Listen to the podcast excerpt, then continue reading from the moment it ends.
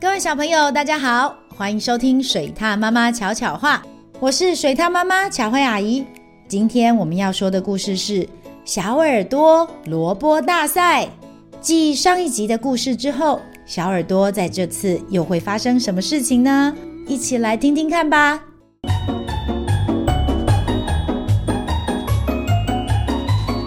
水獭妈妈巧巧话，今天。兔子村长在广场宣布，第一次萝卜大赛即将开始。谁能在两个月的时间内种出最大的萝卜，就是这次比赛的赢家，还能获得一座奖杯哦。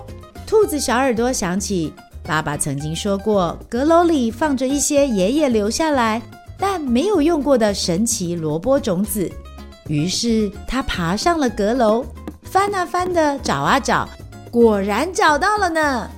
不过，为了赢得比赛，光有神奇种子应该不够吧？所以，小耳朵请他的朋友小猴子制作了各式各样的耕种器具。小猴子，你来了，谢谢你，有你的帮忙，我一定能种出最大的萝卜。从那天之后，不管是阳光普照的晴天，还是大雨倾盆的雨天。小耳朵每天坚持不懈地耕作，为了种出最大的萝卜。两天后就是萝卜大赛的成果揭晓日了，但是小耳朵的萝卜田却一点动静都没有，而邻居们都纷纷开始收成他们的萝卜，为比赛成果做准备了。小耳朵不明白，已经这么努力地照顾萝卜田了，种子却没有发芽。他既懊恼又沮丧，心中悄悄地出现放弃的念头。突然间，一个声音传到小耳朵的耳边：“怎么啦？之前耕种的时候不是很快乐吗？你甚至打造了一整片田呢！”这突如其来的声音让小耳朵瞬间明白了什么。他转动着他的大眼睛，看着萝卜田，露出了笑容。终于到了成果揭晓日。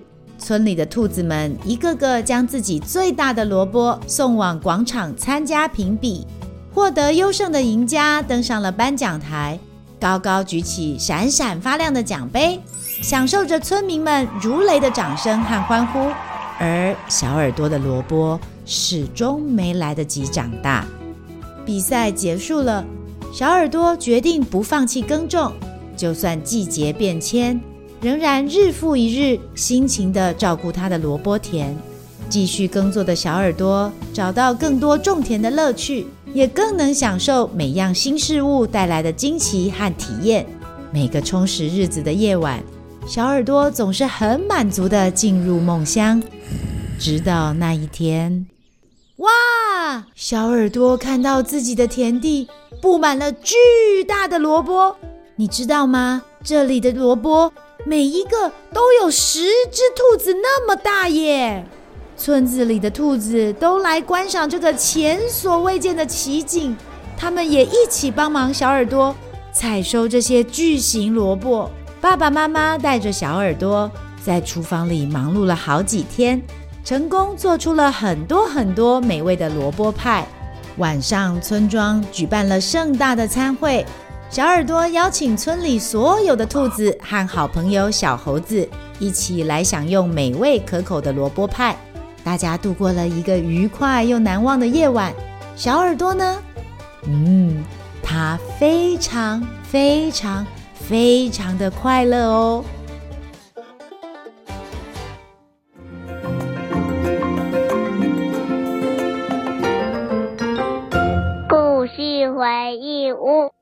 为了种出最大的萝卜，兔子小耳朵没日没夜的努力耕作。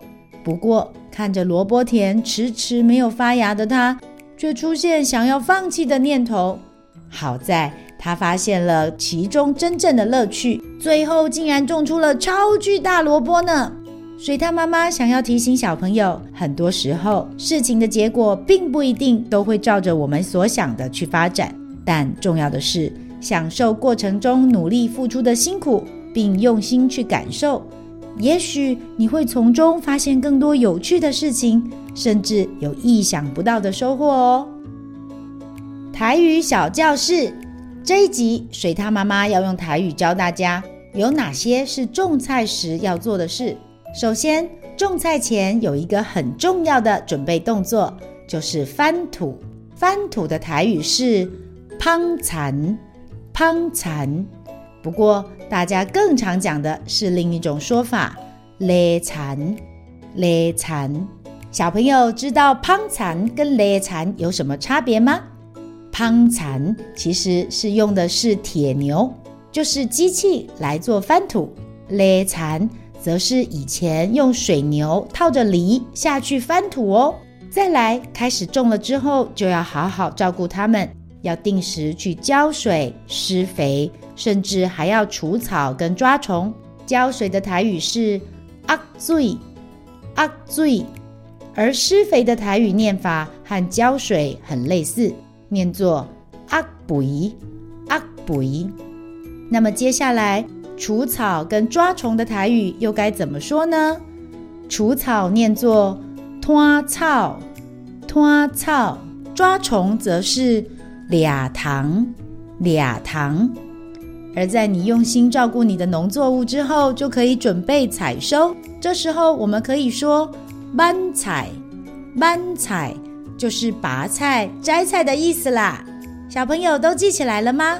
那我们再来复习一次今天教的种菜时要做的事：翻土、捧田、犁田、浇水、压水、施肥、压肥、除草、拖草、抓虫、俩糖、摘菜、搬菜，都学会了吗？这样，当你以后有机会要自己种菜或是种其他东西的时候，你就可以说这些花要浇水，这些花爱压水，或是我今天要去摘菜，我今仔日要去搬菜。大家除了要多练习几次之外，水獭妈妈也要提醒小朋友，不管是种什么东西，都需要花时间用心照顾。这样，你所种的东西才会长得又大又漂亮哦。喜欢听水獭妈妈说的故事吗？记得按下五颗星，还有订阅哦。如果有什么想听的故事或想说的话，欢迎到水獭妈妈巧慧与她的小伙伴脸书粉丝专业留言，让巧慧阿姨知道你都有在听哦。小朋友，我们下次见。本故事由天下生活出版授权使用。